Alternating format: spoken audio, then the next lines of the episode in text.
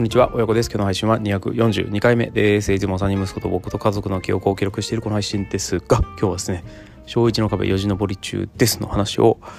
今日は日曜日なんですけど、えー、この話をしていきたいなと思っています、えー、ちょっとね金曜日の話なんですが金曜日にしそびれてしまったので話を、えー、ちょっと記録しておきたいなと思っています。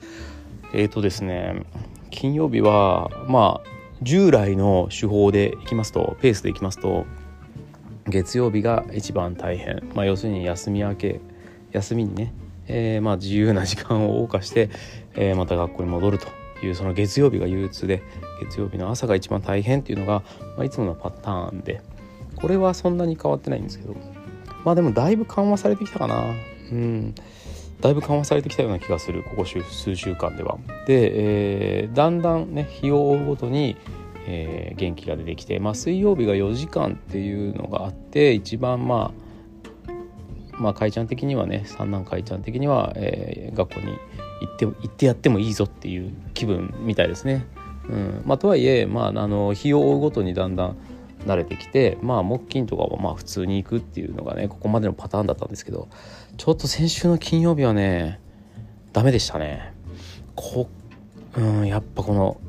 浮き沈み浮き沈みだな。まあこれもう親もそうなんですけど、まあ、本人が一番浮いたり沈んだりしてるから、まあ、本人が一番なんかこうね不安定っていうか大変なんでしょうけどこれ付き合わせるされるっていうか一緒にね、えー、いる親も大変だぞと。いうのを改めてね自覚した金曜日の出来事でした。えー、小一の壁の字のブロリ中ですっていうのは、えー、小一の佐野海ちゃんが学校に行きたくないという投稿行きしぶりをですねしまくっている件について、まあ、頑張って乗り越えていこうというのを、えー、小一の壁の字のブロリ中ですというふうに表現してますけどもそう、えー、金曜日なのに先週はもうほんと大変であのね朝の雰囲気なんですよね要はもうここはもうだいぶそうだなっていう因果関係が分かってきていて、うん、朝その家を出るまでの雰囲気作り っていうのがあ非常にその学校に行くことに対するそのなんだろうなハードルを下げたり上げたりするというのがまあ分かってきているんですね。で、えー、すごくうまくいった時もあってああこれだこれだと思ってちょっと調子乗っちゃったのとあとまあそうねなんかこうちょっと最近忙しいというかなんていうか帰りが遅くてですねうん起きられないんだよな。ちょっと親親たちがちょっとえー、忙しい感じになっていて、えー、僕も妻もちょっと体力的に疲れていて、えー、朝がちょっといい加減になってますね。うん、なんかもう7時過ぎとかになっちゃって起きるのが、まあ、そうするとバタバタじゃないですか。でその時に、えっと、金曜日に関してはですねなんかいや大した話じゃなかったんですよ多分確か大した話じゃない朝ごはんうんぬんとかうんタブレット開いてうんぬんとかまあそんな話だったと思うんですよね。そこでね妻がかいちゃんに結構激怒していてというかあのガミガミと声を浴びせていたんでああもうちょっと朝からそれやめてくれと思ってたんですけどうんなんかねそういうそのなんだろうな不機嫌さっていうのが基本的に全て朝に関してはなんかこう機嫌を損ねると全部学校に行きたくないにつながっちゃうのであまあちょっとそれちょっと朝ちょっとやめてほしいなって思ってたんですけど案の定そういう学校行きたくないモードに、ね、なってしまったんですね。でまあ少し、えー、なんかこう気持ちをね取り戻しながらなんとか一緒に僕はまあ行くことが多いので付き添い投稿はあの夜勤で行けないもう物理的に行けない日以外は僕があの付き添い投稿をしているんですが小学校まで。でなんとかあのテンションをね盛り取り戻して学校の途中までねだから学校一緒に付き添い投稿行くところまで行ったんですけどここでねえ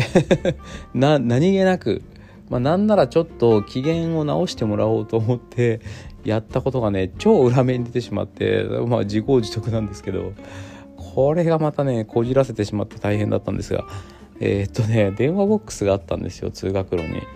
今まであんまり気にしてなかったんだけどあなんか電話ボックスがあるなと思ってふと目に入ったもんだからあなんかあのこれってドラえもんのもしもボックスみたいだねみたいな話をしたんですよねかいちゃんとあの投稿中に。そしたら「あそうだそうだ」とか言って「もしもボックス電話してみよう」とか言って言うから、うん、まああのねあの楽しそうにやってるし楽しい気持ちになってくれればと思ってかいちゃんがあの電話ボックスに入ってね、えー、電話をしている様子をニコニコ見守ってたんですが出てきて「何お願いしたの?」って言ったら「もし学校に行かなくてよくなったらっていう風にお願いした」とか言って「ああ今日はもう学校に行かなくていいんだ」みたいになっちゃって「やべえやっちまった」と思ったんですよね。それもう完全に学校に行かないモードになってしまってそこでだからもうその朝のあれがあってからのえー、学校行きたくないっていうの状態で、えー、もしもボックスで学校に行かなくなってよくなって行かなくてよくなってしまったのでもう本当に行けなくてああもう大変でしたね。なんとか遅刻ギリギリまあ遅刻かなもうなんかチャイムが鳴ってるぞみたいな感じのところで下駄箱に滑り込んだんだけどうんなんかちょっとねあのやっぱり遅刻してると、まあ、先生がそのクラスに対していろいろね早くしなさいみたいなことを言うっていうのもあると思いますけど、まあ、あんのかな？うん。そんなんでね入れな入りづらくなっちゃうんですよね。だからもう大丈夫だからって言ってあのそんなすぐさっと準備すれば大丈夫だからとか言ってて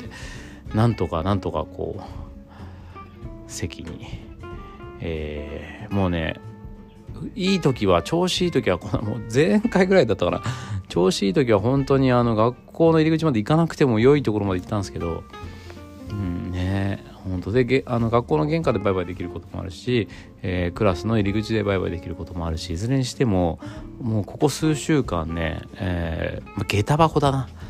うん、下駄箱まででなんとかなってたんですよここ数週間。あんまり調子良くない日もそこまでだったんですけどもう今日その金曜日はねもう席でしたね席まで抱きかかえてって、えー、でほら準備しなって言って、えー、ランドセル置いて、えー、で廊下のとこに引き下がると、えーまあ、なんかこういなくなっていないかを一応ちらっと確認した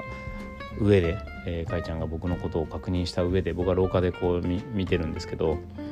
その上で、えー、なんかこうふて寝っていうかね腕をこう組んでこう机に顔をうずめてですね、えー、なんかこうふてくされてると。ああもう大変だこれと思ったんですよね。でこのままうんこれ、まあ、一応座らせたからもう帰っちゃっていいかなどうかなと思ったんですけどなんかちょっと微妙だな、まあ、先生もねまあいろいろも朝の会も始まってるのでまあ一人につきっきりにするわけこともなくまあだからちょっと本当にこじらせるようだったらこのね放置して帰るのもちょっと迷惑かなと思って一応見守っとくかと思って、えー、廊下でね少し、えー、少しの間見てたんですがそこで、えー、保健の先生がですねあの保健室がねまあ幸いあの3つぐらい向こう側の部屋にあってでなんだろうな最近もう慣れてきたからかその支援員みたいな人がクラスに1人ぐらいついてたんですけど最初4月5月ぐらいは。最近そういえば見ないな。いらっしゃらなくて。でそれで保健の先生がですねあの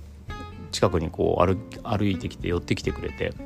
でまあその先生は僕は次男の時に超苦労していた時から変わってない先生なんですが